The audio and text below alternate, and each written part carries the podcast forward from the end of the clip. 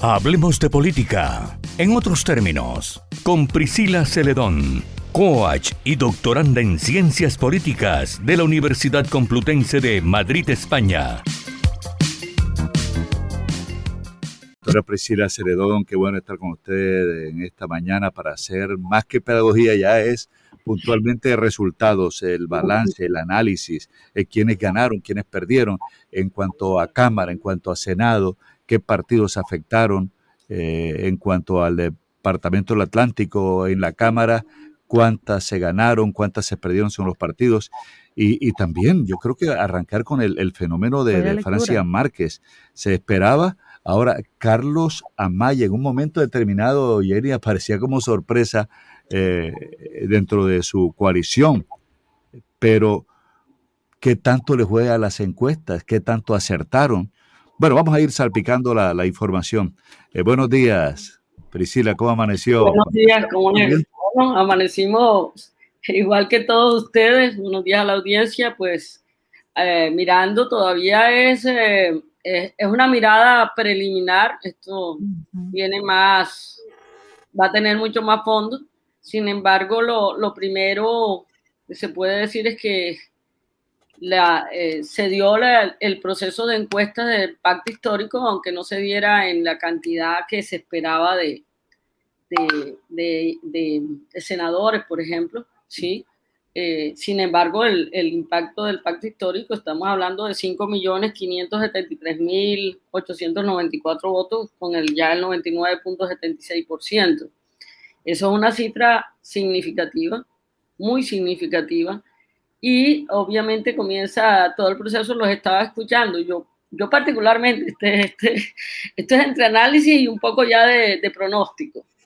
Yo creería que, que, cuando ya han pasado en dos ocasiones eh, el todos contra, contra Petro en una segunda vuelta, yo no creo que él vaya, eh, él ha hecho una campaña en esta ocasión muy diferente, diferente en todos los sentidos. Pienso que primero ha tenido muy buena asesoría. Eh, esta vez creo que ha seguido todas las consideraciones. O sea, eh, creo que hay una lección que está aprendida por él, que es que no solamente es saber a nivel temático y tener posiciones fuertes en propuestas, en proyectos, eh, de las más, digamos, posibles hasta las que no parecen que lo sean. Sin embargo, él ha cambiado muchas cosas que, digamos, desde el, marketing político son trascendentales.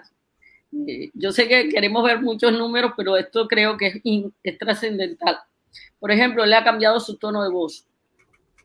Eso en, política es definitivo. Ha cambiado su, mirada, ¿sí?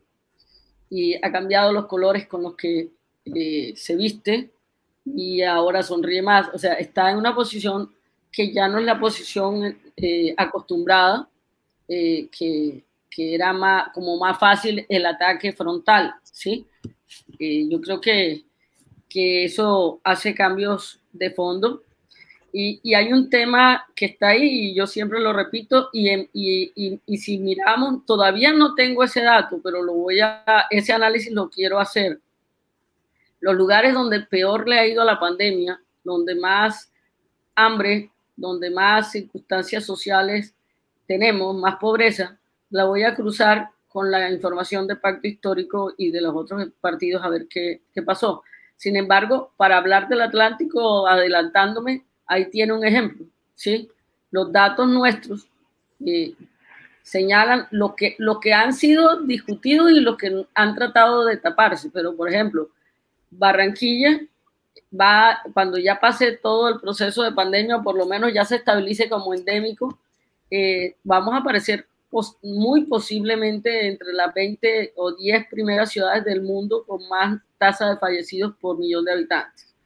Eso eh, ha sido, o sea, no, no se ha siquiera mirado, no se ha querido mirar. Igual el número de pobres nuevos no se ha querido mirar. O sea, hay muchos elementos que no se han querido mirar y aquí en, el, en, el, en las elecciones sí se van a mirar. Quieranse o no, o se traten de explicar de otra manera, ahí están los datos.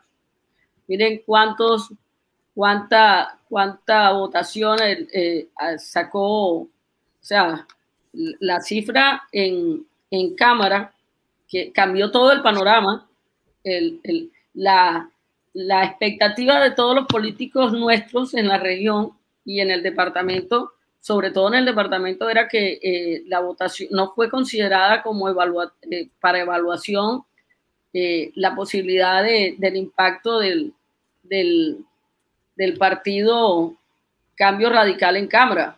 que digo, el partido de, de, histórico, se sabía lo de Cambio Radical, ¿sí? Pero del pacto histórico estamos hablando el pacto histórico sacó el 15.71%, equivalente a 143.779 votos, nada despreciable, ¿sí?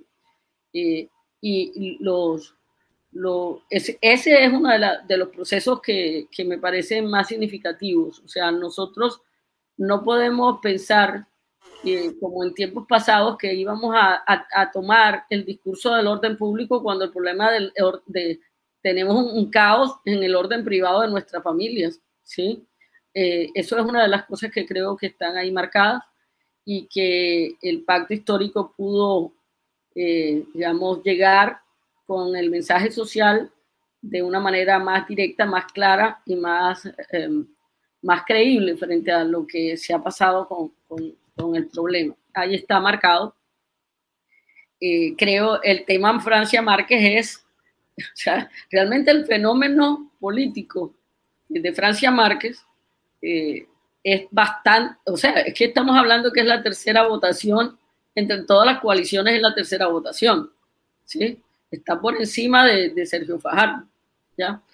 Eso eh, significa muchas cosas. Yo a muchas personas que les escuché decir en diferentes clases sociales que iban a votar por Francia Márquez. O sea, de alguna manera también era una forma de decirle, eh, Petro no está solo, eh, pero también es ella, ella, ella como reivindicación de una mujer eh, que se ha superado, una mujer que ha sido reconocida más a nivel internacional que nacional, una mujer que, que, viene realmente, que ha hecho todas las etapas, que es una líder social, que especialmente en los temas ambientales, que ganó el Premio Nobel Alternativo Ambiental, ¿sí? Digamos que eh, hemos vivido mucho la comunicación que destaca, sobre todo a nivel nacional, nosotros lo vemos, que destaca a los que quiere destacar y ataca sutilmente a los que quiere atacar.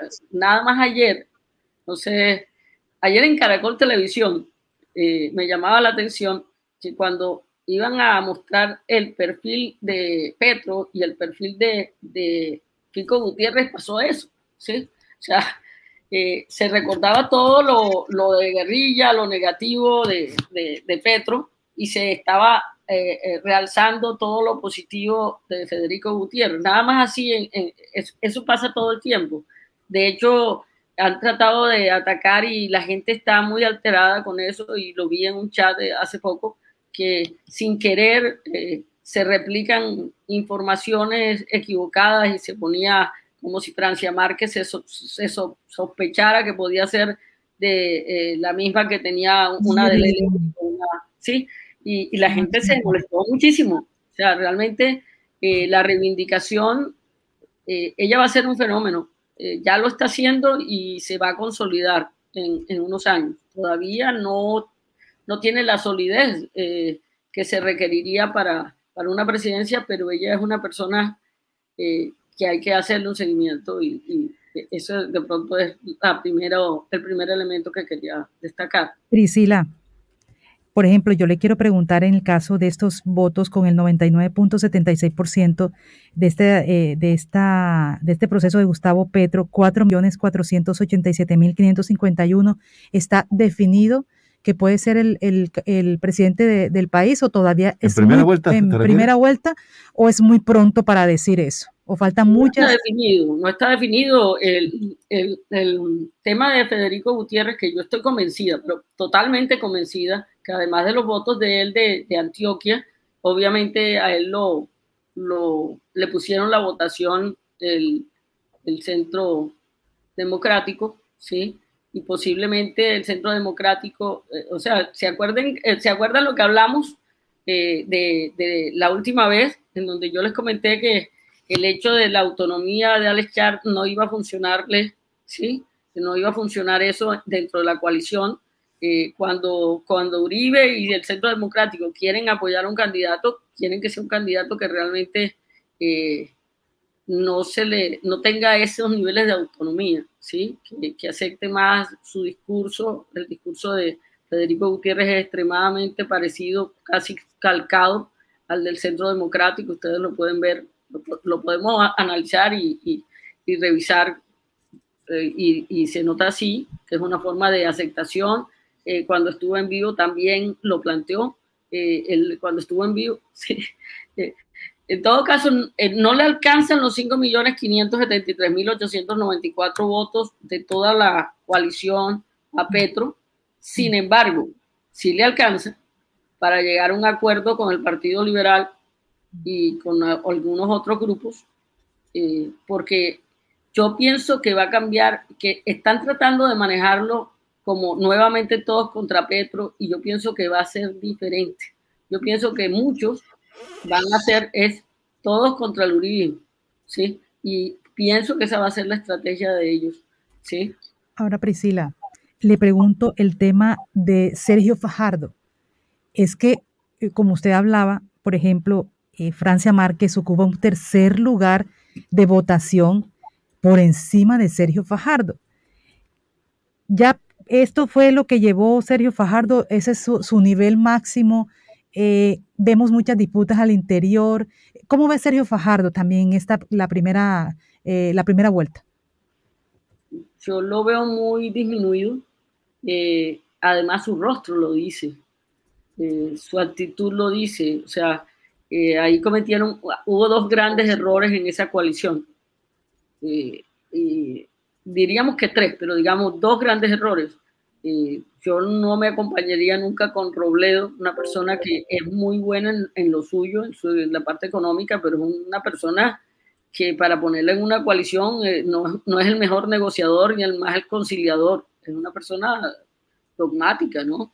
Entonces eso dificultaba las cosas y aceptar el tratar de ampliar tanto y de ser tan democrático y ampliar el, espectro y el ámbito de que llegaran todos terminó haciéndole un daño a, la coalición de una manera brutal. La llegada de Ingrid Betancourt y fue como poner una bomba en la mitad de, la, de la coalición y eso no se ha podido arreglar y veo muy difícil que Alejandro Gaviria y Fajardo realmente por fuera de, o sea, una cosa va a ser hacia afuera, pero hacia adentro yo no veo que eso vaya a ser muy fuerte.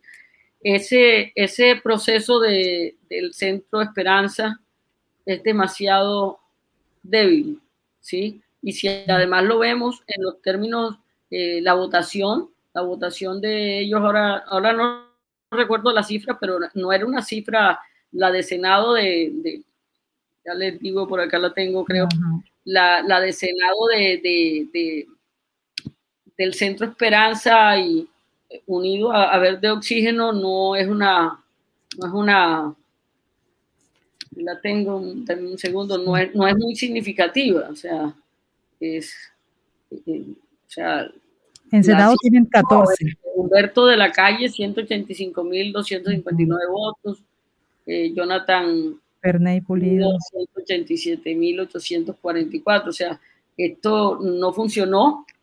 Eh, o sea, se tuvo una elección, eh, salen, eh, salen varios, pero no con la fuerza que se esperaba, ¿no? sobre todo en el caso de Humberto de la Calle, se esperaría que hubiera tenido una votación más alta, porque en mi concepto sigo pensando que es la persona mejor preparada en este país para ser presidente, pero esto pasa mucho ya cuando estamos en esta situación. pienso que el Partido Liberal sí sí está fortalecido. Estamos hablando que incluso 14, 14 con senadores, ¿sí? eso le va a dar, eh, eh, ¿se acuerdan el comentario de, César Gaviria que si le iban a preguntar si estaban debilitados y no podían hacer parte y, e incidir en, la elección nacional, la elección presidencial, él dijo, hablamos al día el 14 de marzo. Bueno, eh, él, puede hablar el 14 de marzo, sin duda alguna. Y, el, liberalismo, eh, lo que pasa es que el liberalismo y el, y el Partido Conservador eh, eh, se han convertido en partidos, eso tiene que ver con la crisis de los partidos, en partidos que, que hacen la fuerza de la negociación, son los partidos que ponen congresistas y, y digamos en, ese, en esa medida aportan, pero también hacen, hacen gobierno, ¿sí? se acomodan necesitamos, por ejemplo, eso, que se fortalezcan los partidos, porque al dividirse entre varios, ahora, ahora para volver a, a, presentarse, eh, se ha tratado de hablar de, de, ideologías y este de centro izquierda y este de centro derecha, pero en el fondo los partidos, en la mente del ciudadano, están los dos partidos y, digamos, el, el, el, el grupo, el partido nuevo, no nuevo, nuevo como era Centro Democrático, nuevo dentro del contexto de, que un partido sólido es un partido de más de 100 años, ¿no? En, el mundo. Entonces, en partidos políticos nuevos, eh, el Centro Democrático eh, tuvo ese, ese espacio de los 20 senadores en su momento, de 19, y, y, en este momento el pacto histórico está haciendo una tarea que no, no llega a eso, pero que está cerca de lo que se esperaba. Entre 14 y 18 eh, senadores iba a poner. Bueno, interesante, Priscila. Muy interesante ese análisis. Y bueno, tenemos que estar haciendo análisis porque mañana tendremos más datos, más datos sobre eh, esta campaña presidencial que arranca hoy precisamente y la primera vuelta es el próximo 29 de mayo. Priscila, Muchas gracias por tus comentarios, por tus puntos de vista, por tu análisis. Que tengas un buen día.